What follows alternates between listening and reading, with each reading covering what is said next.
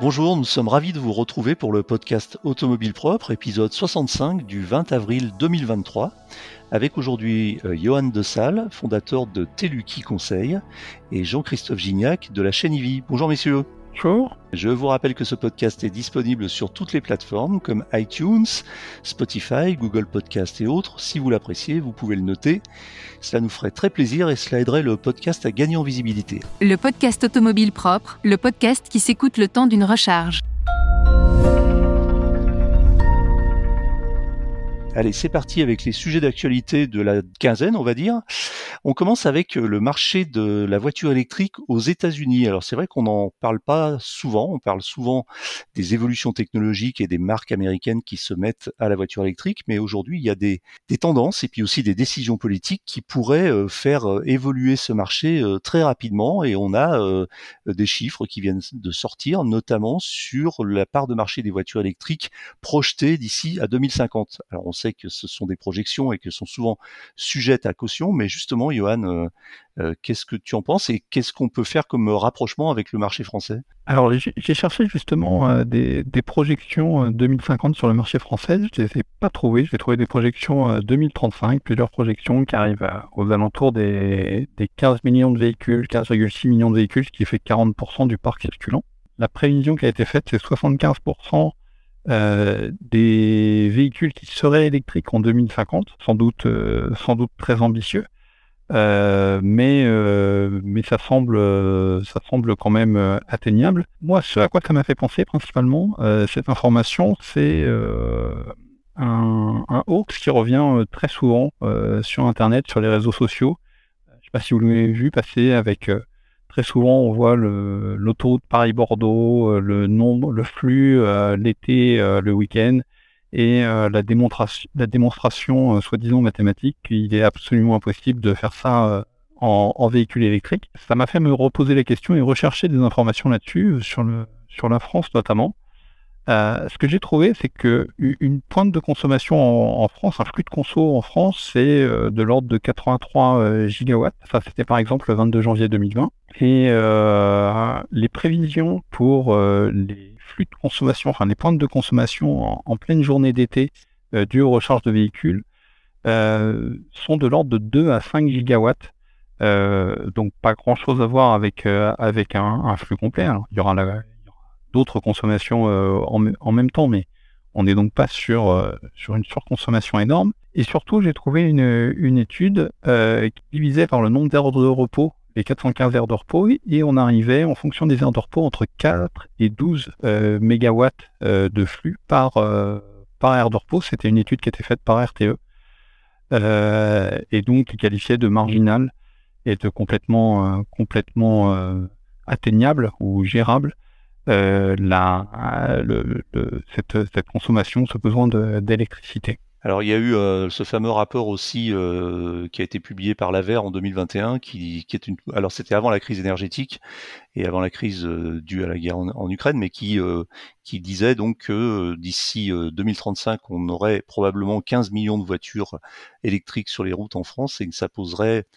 pas de problème particulier en termes de fourniture d'énergie, puisque une grosse partie des recharges notamment se font euh, la nuit de façon euh, désynchronisée, et que ça correspondrait même pas à la, nécessité d'une centrale nucléaire supplémentaire, alors que comme tu le dis, Johan, on voit passer régulièrement des, des, hoax, ou euh, en tout cas des informations euh, un petit peu euh, tendancieuses qui nous laissent croire qu'il il faudrait 30 centrales nucléaires supplémentaires pour fournir l'électricité aux 15 millions de voitures, ce qui est a priori complètement faux.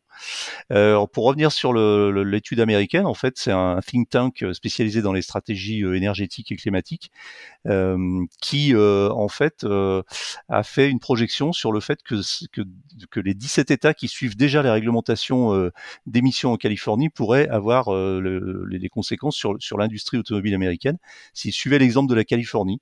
donc, l'exemple de la Californie, bah, c'est un peu comme en Europe, c'est-à-dire l'interdiction de la vente des véhicules thermiques d'ici 2035. Euh, et du coup, la projection, c'est de dire qu'on pourrait se retrouver euh, aux US avec plus de près, de 240 millions de véhicules entièrement électriques d'ici à 2050, si c'était le cas. C'est énorme. Alors, on a plein de projections. On a aussi regardé un peu hein, toutes les études. Euh, on voit aussi que sur certaines projections font état d'une de 70% euh, de voitures électriques d'ici 2050 dans le monde. Je ne sais pas ce qu'il en est. en tout cas, la Californie a un peu montré la voie et aujourd'hui les autres États vont suivre. Alors ça fait aussi écho à un autre sondage qui est sorti il y a quelques jours que je n'ai pas sous les yeux, mais dont j'ai retenu le chiffre principal, qui dit que 45% des Américains aujourd'hui n'envisagent pas de rouler en voiture électrique et n'envisageront jamais de le faire. Ça veut dire qu'on a quand même une grosse résistance au changement. Donc d'un côté, on aurait 75% des immatriculations qui seraient euh, électrique, et d'un autre côté, on aurait 45% des Américains qui, qui, ne souhaiteraient pas passer à l'électrique.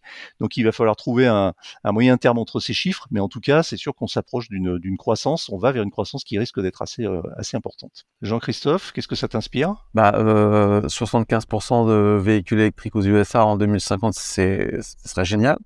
Maintenant, si c'est que des pick-up euh, RAM avec 225 kWh de batterie et, et qui consomme 50 kWh au 100, je pense que sincèrement, euh, en termes d'analyse de, de cycle de vie compte CO2, je pense que c'est pire que du thermique peut-être.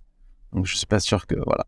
Il va falloir leur apprendre aux, Américains aussi l'économie quoi, le, voilà, rouler dans, dans des choses efficientes et voilà. Je pense que c'est ça qui va être vraiment compliqué.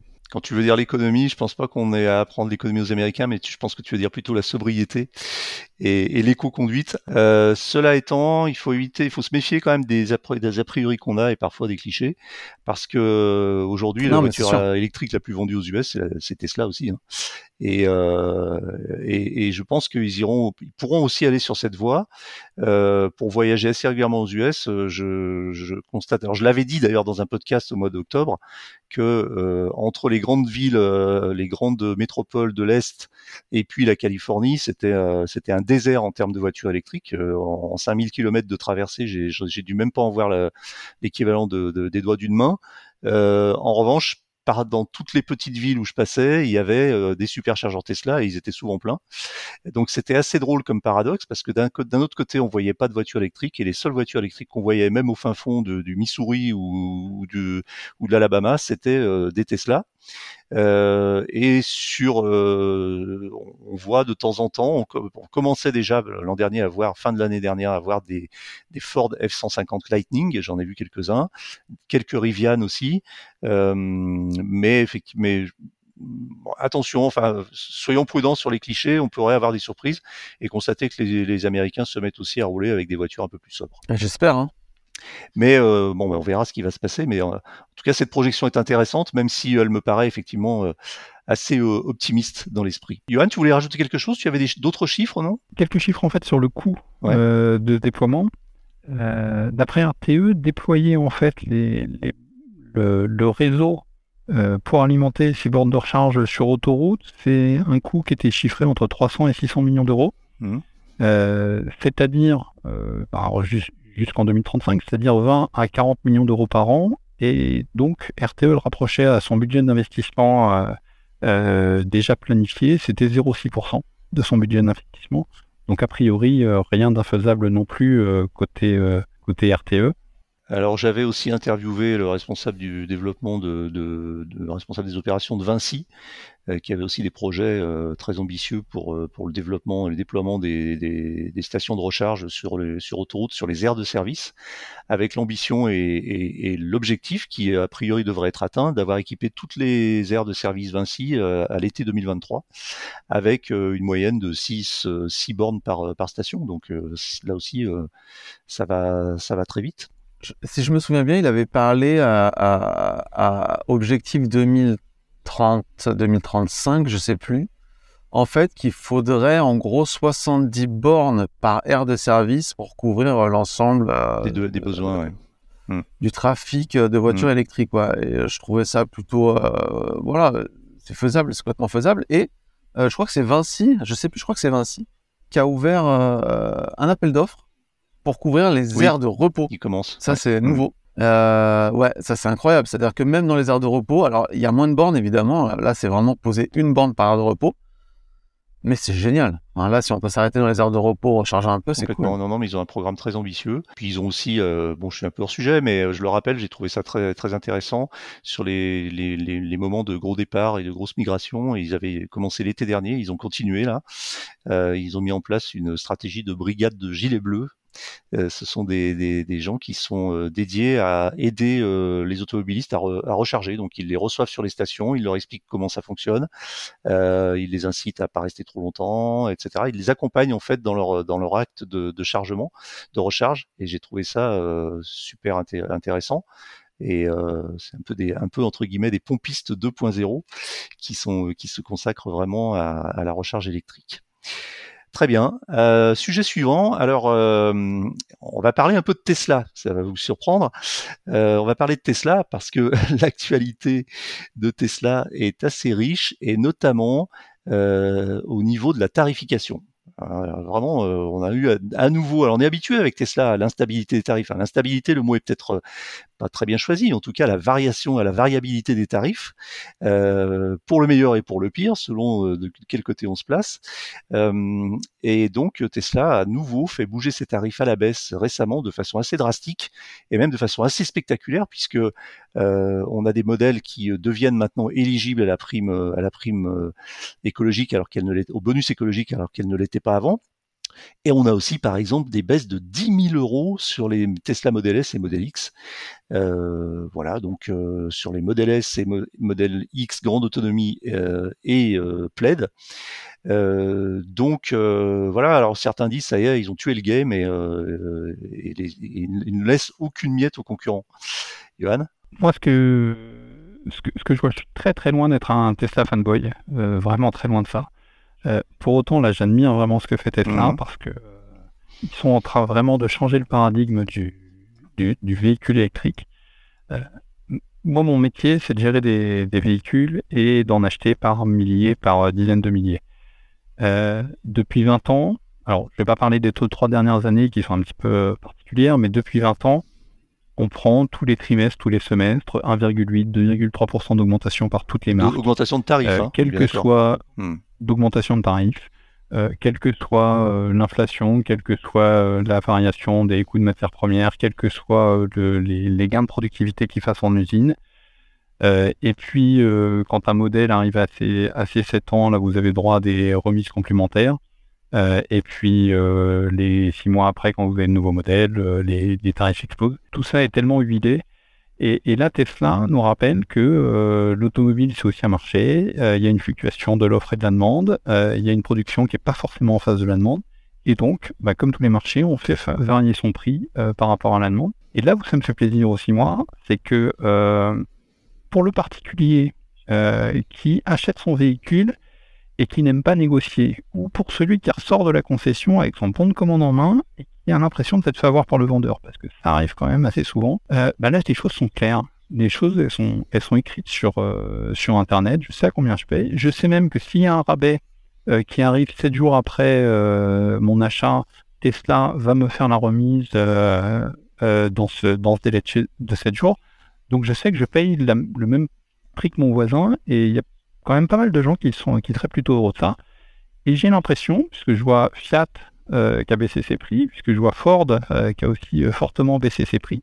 J'ai l'impression qu'en fait, Tesla est en train de, de, créer une nouvelle manière de gérer les prix sur le marché. Alors, avec des effets de bord qui sont parfois un petit peu gênants ou fâcheux pour ceux qui viennent d'acheter.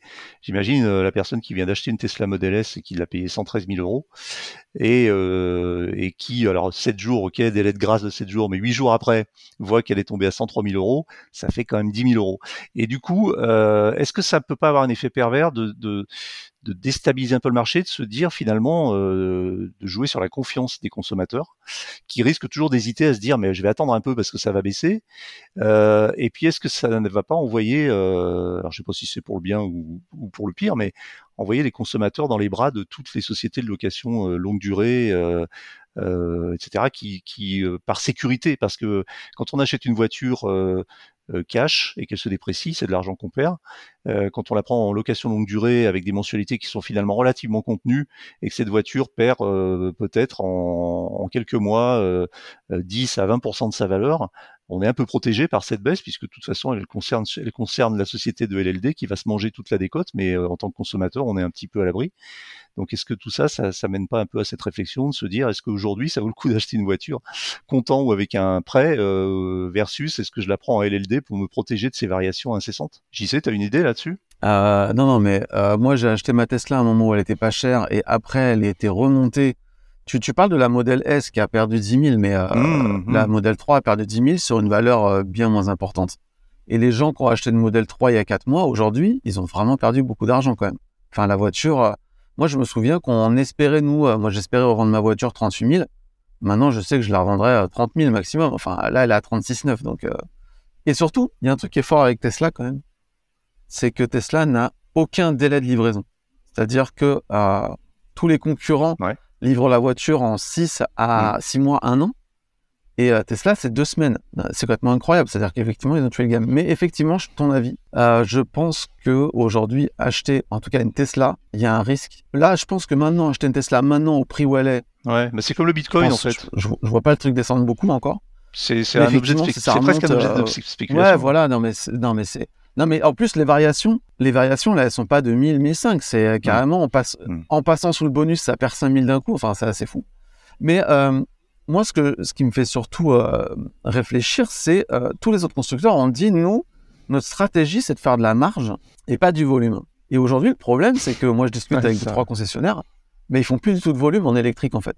C'est-à-dire que Tesla a tué le truc, c'est-à-dire tout le monde a, tout le monde va acheter Tesla. Enfin, je, je vois pas pourquoi on achèterait une Mégane euh, plus chère qu'une modèle Y, à part vraiment vouloir défendre hmm. l'industrie française et ça se comprend, mais euh, bon, c'est quand même compliqué à défendre. Euh, et, et j'ai lu un truc, j'ai lu un article qui expliquait qu'en Chine, les voitures électriques étaient vendues 30% moins cher que les voitures thermiques. Et là, je me dis peut-être qu'effectivement, tout le monde se plaint que la voiture électrique est chère et qu'en fait, peut-être c'est peut-être pas si cher que ça et que c'est vraiment les constructeurs qui protègent leur marge qui n'arrivent pas à produire beaucoup, donc ils les mettent cher. Je sais pas. Enfin, en tout cas, le, fait que Tesla arrive et fasse baisser les prix comme ça, effectivement, ça fait tout exploser. C'est plutôt cool, moi, je trouve quand même. Mais ça me pose, ça fait poser beaucoup de questions sur le marché, sur le vrai prix d'une voiture électrique. Comment, enfin, comment ça se fait que, Fiat puisse baisser sa voiture de 7000 euros d'un coup? Qu'est-ce qui se passe, quoi? Ford aussi, qui vient, de qui vient de le faire avec la Mustang Mach-E, qui a été dont le prix a baissé de plusieurs milliers d'euros pour atteindre euh, le seuil de la prime euh, du bonus écologique, ce qui fait qu'en gros, in fine, la voiture doit coûter à peu près 10 000 euros de moins que ce qu'on a pu la payer il y a quelques quelques mois, quoi. Donc, euh, ouais, alors est-ce que c'est C'est incroyable. Ouais. Comment comment c'est possible? euh, bah, On ne sait pas. Alors ils ont théoriquement ils n'ont pas le droit de faire du dumping, donc ils n'ont pas le droit de vendre à perte. Donc ça veut dire qu'ils font encore un petit peu de marge, ou alors ils vendent euh, ils vendent prix coûtant ah. pour booster le marché. Mais en tout cas, euh, Tesla une fois de plus met un sacré coup de pied dans la dans la fourmilière et peut-être que ça va aider à, tirer les, prix vers le bas. Ouais. Et puis moi je pense personnellement que c'est pas une très bonne idée de laisser Tesla prendre la place je pense que quand tu, euh, tu achètes une Tesla et que tu roules en Tesla, je pense qu'il y a vraiment un, niveau d'attachement qui est assez fort et je pense que tous les gens qui roulent en Tesla aujourd'hui euh, auraient beaucoup de mal à partir sur une autre voiture électrique. Il y en a quelques-uns, je, le vois bien dans nos abonnés, mais quand même, euh, quand tu roules en Tesla, tu, fais partie d'une espèce de... C'est comme quand tu as un iPhone, un Mac, enfin voilà, tu quittes plus le truc, quoi. Et je trouve que avoir laissé Tesla prendre tout le, le marché comme ça, je trouve qu'il y a un risque énorme. Et je, voilà, je pense que c'est pas une très très bonne idée. Pour rappel, la Model 3 Performance euh, millésime 2019, quand elle est sortie en février-mars 2019, avec les options coûtait 78 250 euros, c'est-à-dire près de 80 000 euros. Aujourd'hui, le, même modèle, on est, aux alentours de 60 000 euros, peut-être un peu plus avec les options. Donc euh, effectivement, là, le tarif s'est pris aussi une sacrée claque. Alors après, c'est euh, c'est dilué dans le temps puisque ça fait 4 ans. Mais, euh, mais effectivement, on peut dire qu'une Model 3 Performance avec les options il y a 4 ans était une voiture de luxe. Aujourd'hui, je sais que 50 000 euros ou 60, c'est encore très très cher mais on est plus dans, on est moins dans la catégorie euh, voiture de luxe et plus dans la catégorie d'une voiture abordable pour pour certaines personnes.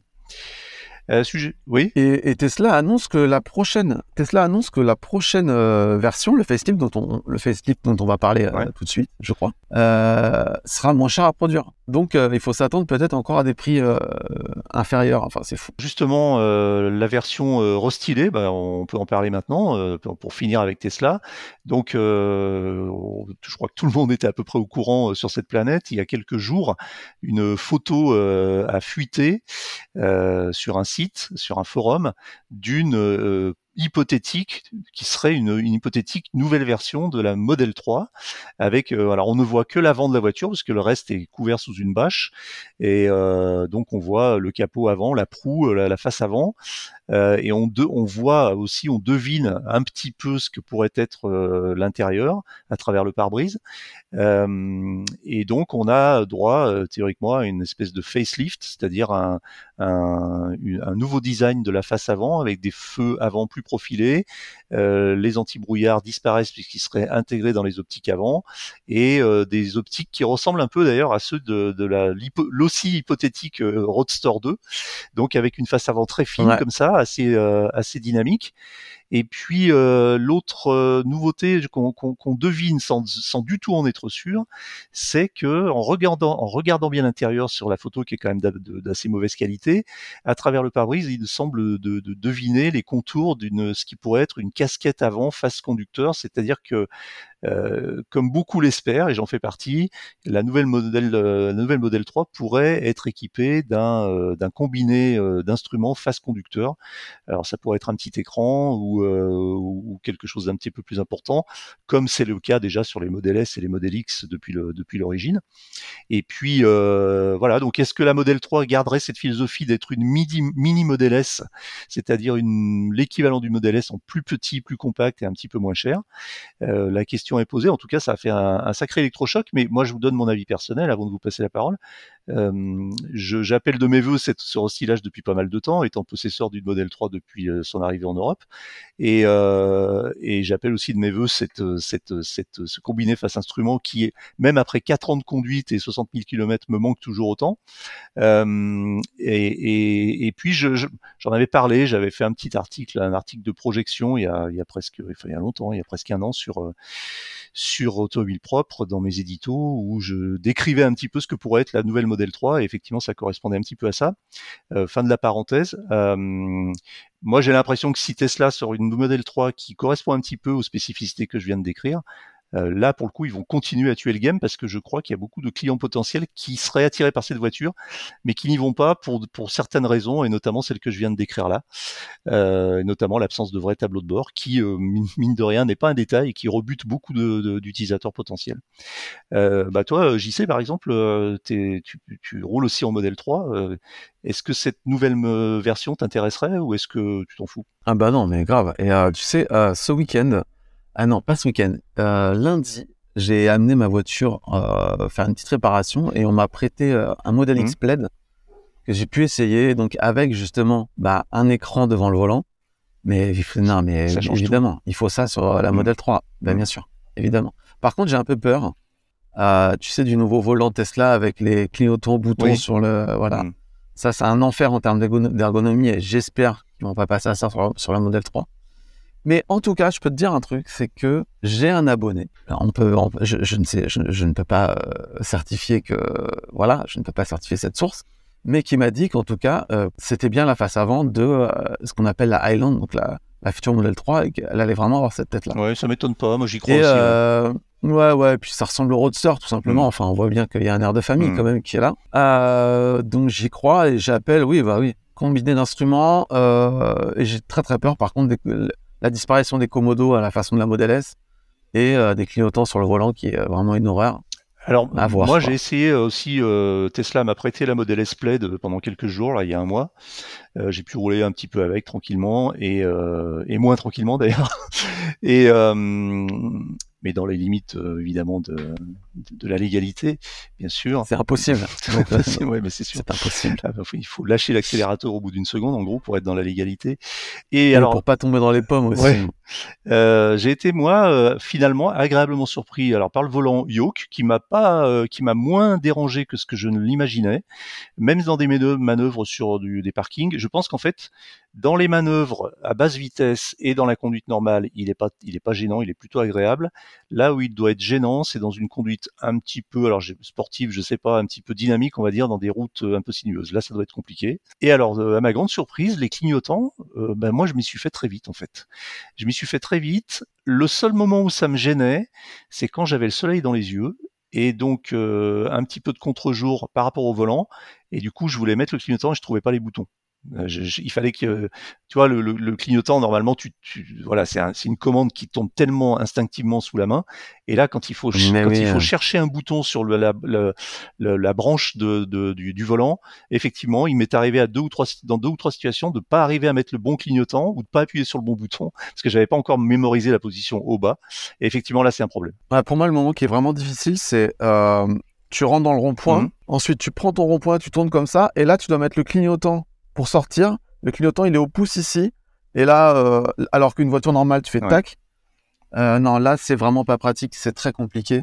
Bon, bref, euh, c'est pas, c'est un détail. Mm. Mais, mais effectivement, et là, la grande question, c'est savoir qu'est-ce que, que faire. Est-ce que l'ancienne Model 3 va perdre de la valeur? Mm.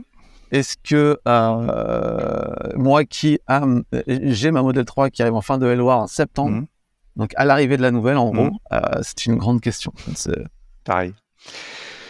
C'est des problèmes de riches, hein, on va dire. Johan, ça t'inspire quoi cette arrivée de cette arrivée de nouvelle Model 3 Alors, je vais encore faire un peu de hors sujet. Moi, le, le de la Model 3, euh, je l'attends pas plus que ça, comme je l'ai dit tout à l'heure, je suis pas tout à fait un fan de Tesla.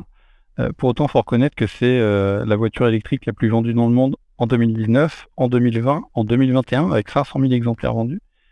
2022, j'ai pas trouvé les chiffres, mais si elle n'est pas la première, elle doit pas être très très loin quand même ce qui me fait plaisir, euh, c'est que l'industrie euh, automobile euh, nous explique depuis dix ans maintenant que les, les conducteurs, les utilisateurs de véhicules ne veulent que des SUV. Et la première voiture électrique vendue, et qui est quand même très appréciée, enfin, en général, les gens qui l'ont, comme vous deux, l'adorent, bah, c'est pas du tout un SUV. c'est une berline. Alors, bah, si c'était un break, il y aurait peut-être encore plus d'adorateurs de ce, de ce véhicule.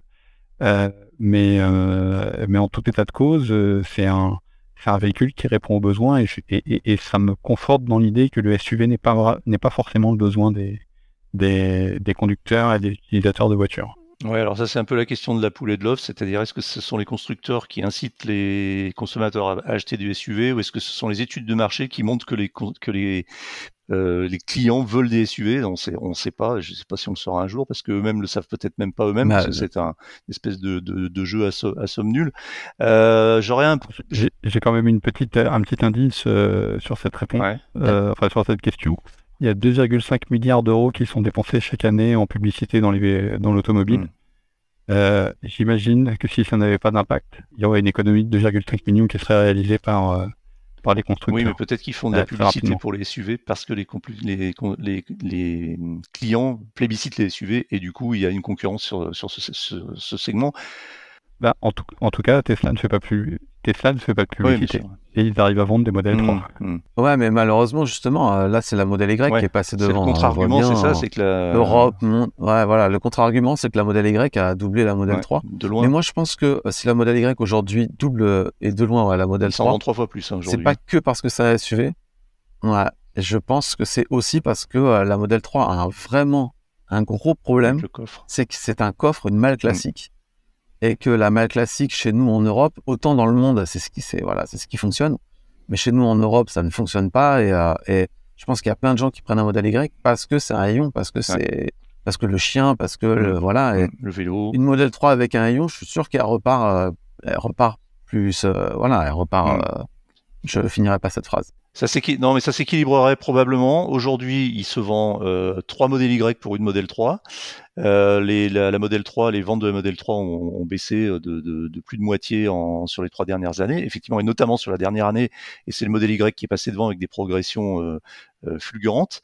Euh, effectivement, comme tu le dis, Jean-Christophe, si la Model 3 euh, corrigeait son défaut, enfin ce que certains considèrent comme un défaut de jeunesse, et euh, transformait son coffre en, en haillon, euh, sa malaria en haillon, probablement qu'elle reprendrait un petit peu de vigueur dans les ventes, surtout avec un nouveau modèle qui arrive.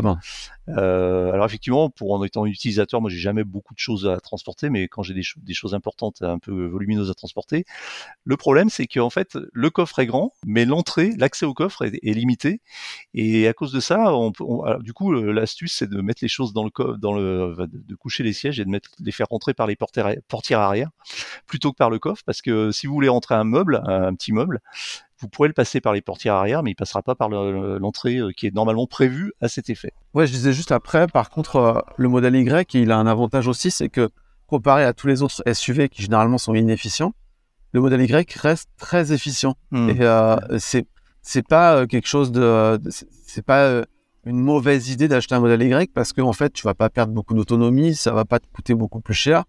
Tu as, as, plus de place, tu as un grand coffre. Euh, je comprends que on passe du modèle Y, enfin du modèle 3 au modèle Y. Par hmm. contre, dans les autres, chez les autres euh, marques, euh, parfois tu as un, écart d'autonomie qui est vraiment incroyable entre véhicules, entre berline et SUV sur la même plateforme, quoi. Type Ioniq 6, Ioniq 5, quoi. Euh, très bien, bah on verra. Alors, euh, on n'a pas du tout d'informations sur euh, l'éventuelle annonce officielle de la nouvelle Model 3, mais on peut se dire dans, général que quand ce genre de fuite arrive, les annonces officielles ne suivent pas très longtemps après. On verra, bien. En tout cas, on est impatient de, de voir ça. On va finir. On m'a parlé de septembre. Oui, oui, effectivement. On va finir rapidement. Alors justement, toujours avec des lancements de nouveaux modèles qui sont, alors pour le coup, non pas des rumeurs ni des fuites photographiques, mais des réalités, et qui mettent un un petit peu, euh, qui alimente un petit peu notre notre réflexion sur SUV euh, euh, versus pas SUV. là, pratiquement dans, dans, les mêmes journées, ont été annoncées trois nouvelles, officiellement trois nouvelles voitures, trois nouveaux modèles de trois marques différentes. dont deux ne sont pas des SUV. Ça change un petit peu. Donc, d'une part, la Volkswagen ID7, qui est une grande berline qu'on pourrait à peu près comparer en termes de taille, hein, uniquement en de taille, pour la situer à la Tesla Model S, justement, qui est à peu près entre la Tesla Model S et la Tesla Model 3, mais elle est plus proche de la Model S. Donc une grande berline, trois volumes, cinq portes, euh, Volkswagen, qui ressemble un petit peu, euh, je trouve, euh, à l'ID4 ou à l'ID5 écrasé. C'est-à-dire, euh, c'est un peu l'inverse. Ouais, la démarche inverse, c'est-à-dire que Volkswagen est parti de, des SUV d'origine et on a fait une voiture plus plate. Euh, la démarche inverse de, de, de, Tesla avec la Model 3 et la Model Y. Donc une voiture qui est assez réussie esthétiquement, euh, dans laquelle il y a beaucoup de place, qui sortira probablement avec plusieurs motorisations. On en est vraiment à la présentation statique aujourd'hui. Une voiture qui coûtera quand même aux alentours de 60 000 euros dans ces, dans ces versions de base. Et puis Smart, qui voit aussi encore un peu plus gros avec le SUV coupé électrique euh, hashtag 3, c'est le nom de la, du, modèle.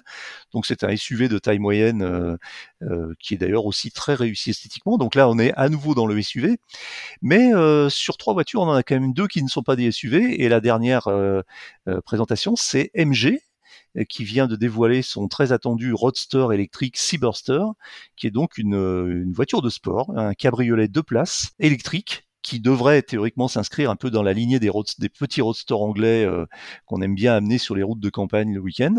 Et euh, voilà, donc euh, est-ce que est-ce que c'est le signe d'un début de diversification du marché automobile? Est-ce qu'on va sortir enfin du, tout SUV Et pour quels usages Johan, tu en penses quoi? Alors moi, ici, je suis plutôt la voix de, de la raison. Il y aura après Jean-Christophe pour la voix de la passion, j'imagine. Mais alors, c'est bien qu'on ait des, véhicules qui changent un petit peu. Euh, pour autant, moi, ce que j'attends vraiment, c'est le véhicule qui correspond à l'usage, qui correspond aux besoins euh, et à l'utilisation des Français ou euh, des gens en général, mais si on va au-delà de la France. Et, ce besoin, il est plutôt de l'ordre de 35 à maximum 50 km par jour, euh, répartis en, en, deux ou trois trajets et avec 1, quelque chose, 1,6, 1,7 personnes à bord. Donc une voiture légère. Moi, je, suis un chantre de la voiture légère. Il y en a encore très peu, euh, pas assez à mon goût. Les modèles dont, tu parles sont assez sympathiques. C'est vrai que le design de, de la Volkswagen, j'ai plutôt apprécié.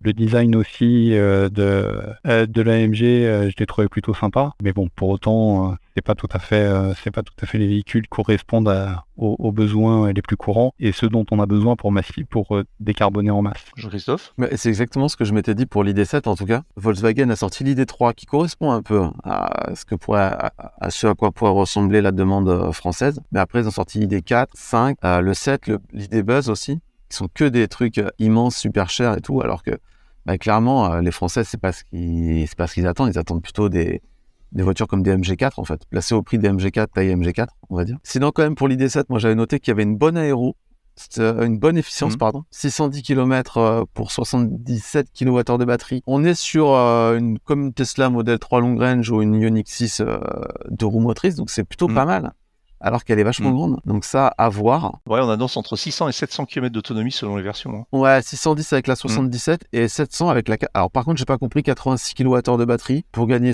pour gagner 90 bornes. C'est vraiment c'est deux offres très proches, tu vois, je je comprends pas trop euh, l'intérêt 610 km, c'est vraiment déjà énorme, je pense. Euh, et donc je disais ouais, tu gagnes 100 km de plus qu'une ID4 avec la même batterie. Mm.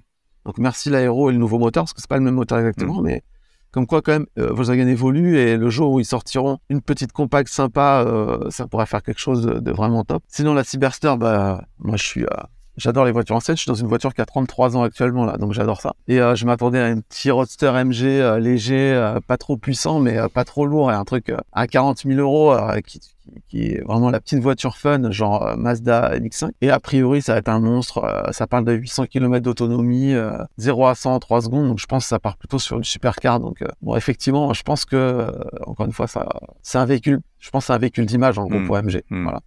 Ça, ça, ça, fait du bien à MG de produire autre chose que des SUV, des petits trucs un peu chinois, quoi. Voilà, ça fait un peu mmh. rêver. Et la Smart, bah finalement, est-ce que c'est pas celle-là, la Smart, qui correspondra un petit peu à ce que recherchent les Français finalement? Pas trop grand, pas trop lourd, pas trop gros, pas trop puissant. Je sais pas. Ouais, alors la Smart, elle est, elle est, je la trouve, enfin c'est une appréciation personnelle qui n'engage que moi, mais je la trouve particulièrement réussie en termes de design, euh, de ligne extérieure, mais de design intérieur aussi, et puis euh, très bien équipée avec des, plein de petites astuces dans la, en termes d'équipement intérieur. Euh, je suis impatient de les, voir, de les voir sur les routes ces voitures parce que je, pense que euh, oui, effectivement, ça pourrait marcher. Après, il faut voir le tarif parce qu'on reste toujours sur des tarifs assez, élevés. Pour, pour euh, revenir sur la MG Cyberster, euh, effectivement, on s'attendait euh, à un petit roadster et finalement, comme tu le dis, on va plutôt être proche de, de quelque chose qui qui va se rapprocher des gros cabriolets allemands un peu de luxe, quoi, la, la, la grosse Merco cabriolet ou des voitures comme ça, ou Audi cabriolet. Euh, Exactement. À, cela près que ça reste une voiture exclusive puisque c'est une deux places, on n'aura même pas même pas deux petites places d'appoint derrière. Mais bon, en tout cas, en termes d'esthétique, c'est joli, c'est réussi. Euh, il faudra voir ce que ça donne au, au niveau tarif et est-ce que dans cette clientèle qui, a, qui affectionne particulièrement ce genre de voiture, est-ce que mettre 80, on ne sait pas combien elle coûtera, mais entre 60 000 et on va dire pour être large entre 60 et 80 000 euros euh, dans une voiture avec un sigle chinois, est-ce que ça va le faire ou pas? C'est à mon avis la grosse inconnue, parce qu'à mon avis, euh, je pense que quand on veut rouler en premium et qu'on veut qu'on a un peu d'argent à mettre dans une voiture, euh, on va s'orienter sur des marques qui ont une historique et un nom. Donc on va plutôt choisir de l'Audi, du Mercedes ou autre chose euh, plutôt que de MG. Alors MG, c'est une marque qui, qui, parle au nom des Européens, mais ça n'a plus grand-chose à voir avec le MG d'antan. Mais euh, en même temps, ils vont être les seuls sur le marché là. Mmh, ouais, complètement. Ouais. Ouais, Si tu veux, si tu veux un cabriolet un peu stylé euh, électrique, il y, y, aura que celui-là. Pour le moment, il y a que celui-ci. Peut-être que ça va inciter d'autres constructeurs à se à se lancer. Moi, j'avais fait un peu une prédiction il y a quelques années sur Automobile Propre en disant que la voiture électrique était peut-être la fin de la voiture de sport et peut-être même la fin de la voiture plaisir. Puis j'ai refait un article il y a quelques mois en disant que je m'étais trompé et que finalement c'était le retour de la voiture plaisir. Donc on va voir ce qui va se passer. Il y a pas mal de choses qui vont arriver hein, dans, le, dans, le, dans le même secteur. On va avoir la, les Porsche euh, Cayman et Boxster euh, électriques qui devraient arriver en 2025 et puis et puis d'autres d'autres modèles aussi qui m'échappent. Bon, on attend toujours la. Et puis Alpine. La, voilà, l'Alpine, c'est à ça que je pensais, effectivement. Je ne retrouvais pas. Et puis la, la, Tesla Roadster 2, enfin, alors celle-ci, c'est l'Arlésienne pour le moment, mais euh, elle, elle a été annoncée en, en 2017, elle devait sortir en 2019 ou 2020, je crois, on est en 2023 et on n'a toujours pas de traces de vie, euh, mais euh, peut-être que ça va arriver un jour. Donc tout ça, ça va déferler. Ce sujet, en fait, c'était de dire que voilà, dans la même semaine, pour une fois, on a trois annonces de nouvelles voitures électriques et pour une fois, ce ne sont pas que des SUV. Et donc, euh, peut-être que on va aller vers euh, maintenant que le marché commence à se connaître et à se stabiliser vers une diversification. Voilà, c'est terminé pour aujourd'hui, mais l'actualité de la voiture électrique ne s'arrête jamais. Retrouvez-la heure par heure sur automobilepropre.com. Pensez bien à vous abonner via votre plateforme préférée afin de ne rater aucun épisode. Et n'oubliez pas de noter le podcast sur les plateformes, c'est le meilleur moyen de nous soutenir. N'hésitez pas également à nous faire vos retours, remarques et suggestions à l'adresse podcast.automobilepropre.com. Quant à nous, nous vous disons à la semaine prochaine pour un nouveau numéro de Automobile Propre, le podcast. Salut Au revoir. Salut